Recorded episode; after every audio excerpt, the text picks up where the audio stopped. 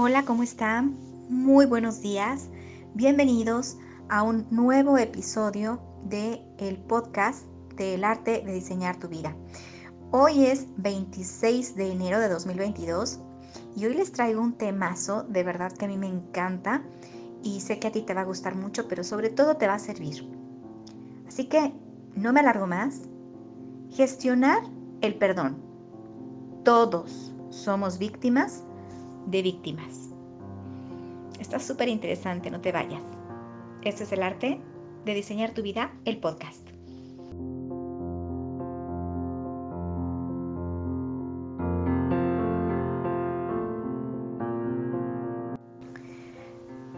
Como dice Luis Hay, todos somos víctimas de víctimas. Y esta frase es fundamental para aprender a perdonar.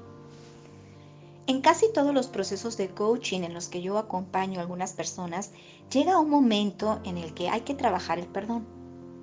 Y obviamente dentro de esto sí hay mucha resistencia. Algunos la verdad es que sí se resisten de entrada, eh, alegando pues que son incapaces de perdonar a alguien que les hizo tanto daño. Y muy probablemente en la infancia, la etapa de nuestras vidas en las que somos más vulnerables. A menudo, señores, las personas no entendemos que perdonar es en realidad un acto de amor propio. Perdonas cuando ya no eres capaz de vivir con ese dolor dentro de ti cuando decides desprenderte de tanta negatividad y volver a respirar cuando eliges soltar ese lastre para poder seguir avanzando. El más claro ejemplo son los padres que declaran públicamente su perdón a los asesinos de sus hijos, que estos casos claro que se han dado. En infinidad de ocasiones me he preguntado incluso cómo se puede perdonar una atrocidad semejante. Ahora puedo entenderlo para poder seguir viviendo. Así de simple. Y repito, como lo dice Luis Hay, la persona que inflige dolor consciente o inconscientemente convirtiendo a otros en víctimas, también es víctima a su vez. Ninguna persona feliz se dedica a entrometerse en la vida de los demás, a envidiar o a hacer daño o desearlo. Ese verdugo también sufre y no dispone de herramientas para gestionar su dolor. Hace lo que puede y como puede.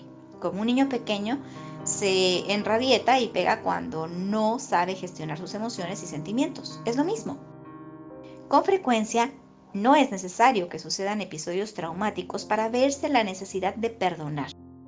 Algunas personas refieren con mucho dolor comentarios recibidos de sus padres, no entienden cómo sus padres, las personas más importantes de su vida, sus referentes y pilares de su identidad, pueden agredirles con comentarios tan dañinos. Y sí, eh, de verdad es muy, muy triste. Pero yo siempre parto de la base de que todos hacemos las cosas lo mejor que podemos, según las circunstancias que nos rodean y las herramientas con las que disponemos. La verdad es que nosotros somos afortunados, señores. Vivimos en la era de la información y si tenemos inquietudes podemos comprar libros o sacarlos eh, de, internet en un audiolibro o lo que sea. Recibimos información de una manera muy sencilla por internet porque nos pone a disposición muchos recursos y herramientas de forma instantánea y prácticamente la mayoría es gratuita.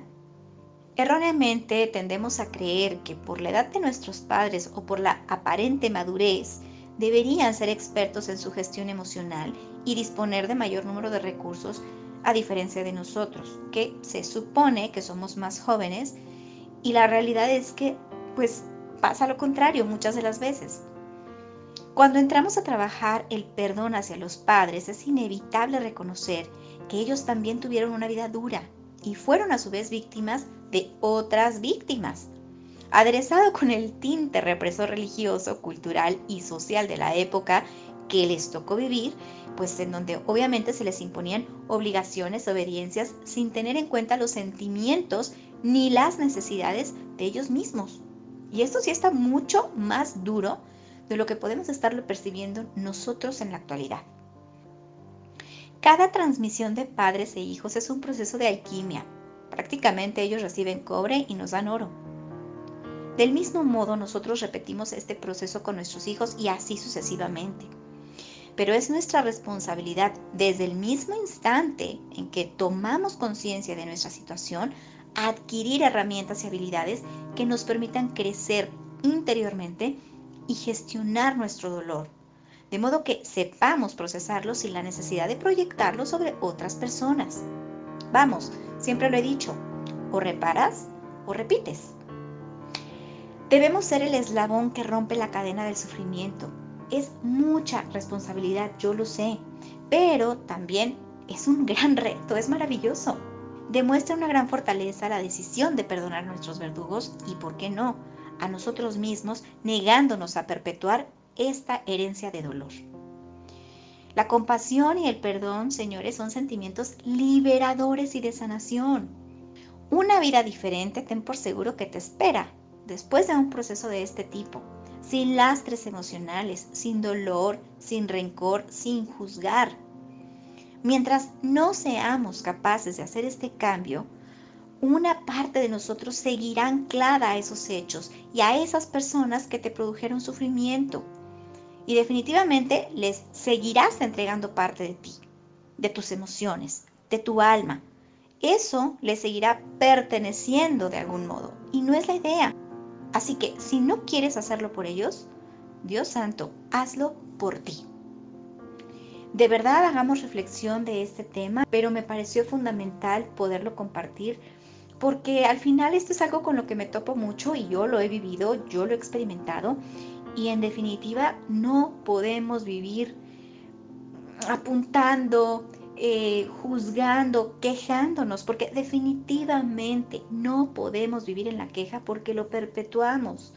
Es de verdad importante que hagamos un poco este análisis, que tratemos de entender que no lo hacen con intención, si vamos a hablar de nuestros padres, y que de verdad, ya lo dije, hacen lo que pueden, lo que entienden y lo que creen que está bien.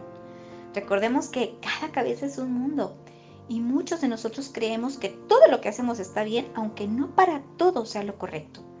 Entonces, bueno, como papás, cuando vienen con una escuela como la que muchos de nuestros padres tienen, es muy complejo que ellos puedan tener esta evolución y esta conciencia que hoy en día nosotros estamos teniendo la fortuna de tener.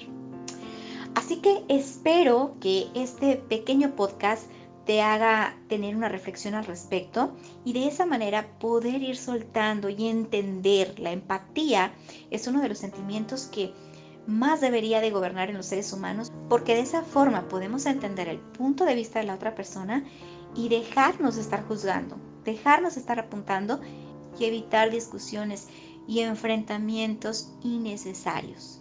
Hay cosas que por más que dialoguemos no vamos a poder eh, transmitir cuando un sistema de creencias y de educación viene tan arraigado en, eh, pues, en la vivencia de nuestros papás. Deseo desde lo más profundo de mi corazón que este contenido te haya dejado algo. Y si consideras que esto le puede servir a alguien, pues compártelo. Y estoy segura que podemos ir erradicando algunas emociones que vamos alojando con la idea de que no nos quieren o que nos tratan mal. Repito, con la empatía podemos entender muchísimo y bueno, ¿por qué no mejor transmutarlo en amor y tratar de entender esta situación? Bueno, como siempre me despido nuevamente esperando poder dejarte nuevos contenidos la próxima semana que te puedan seguir dejando herramientas para que puedas seguir aprendiendo el arte de diseñar tu vida. Te mando un abrazo enorme hasta donde quiera que te encuentres y tan fuerte como lo necesites y por supuesto mi diluvio de bendiciones para toda la humanidad. Un abrazo enorme. Chao, chao.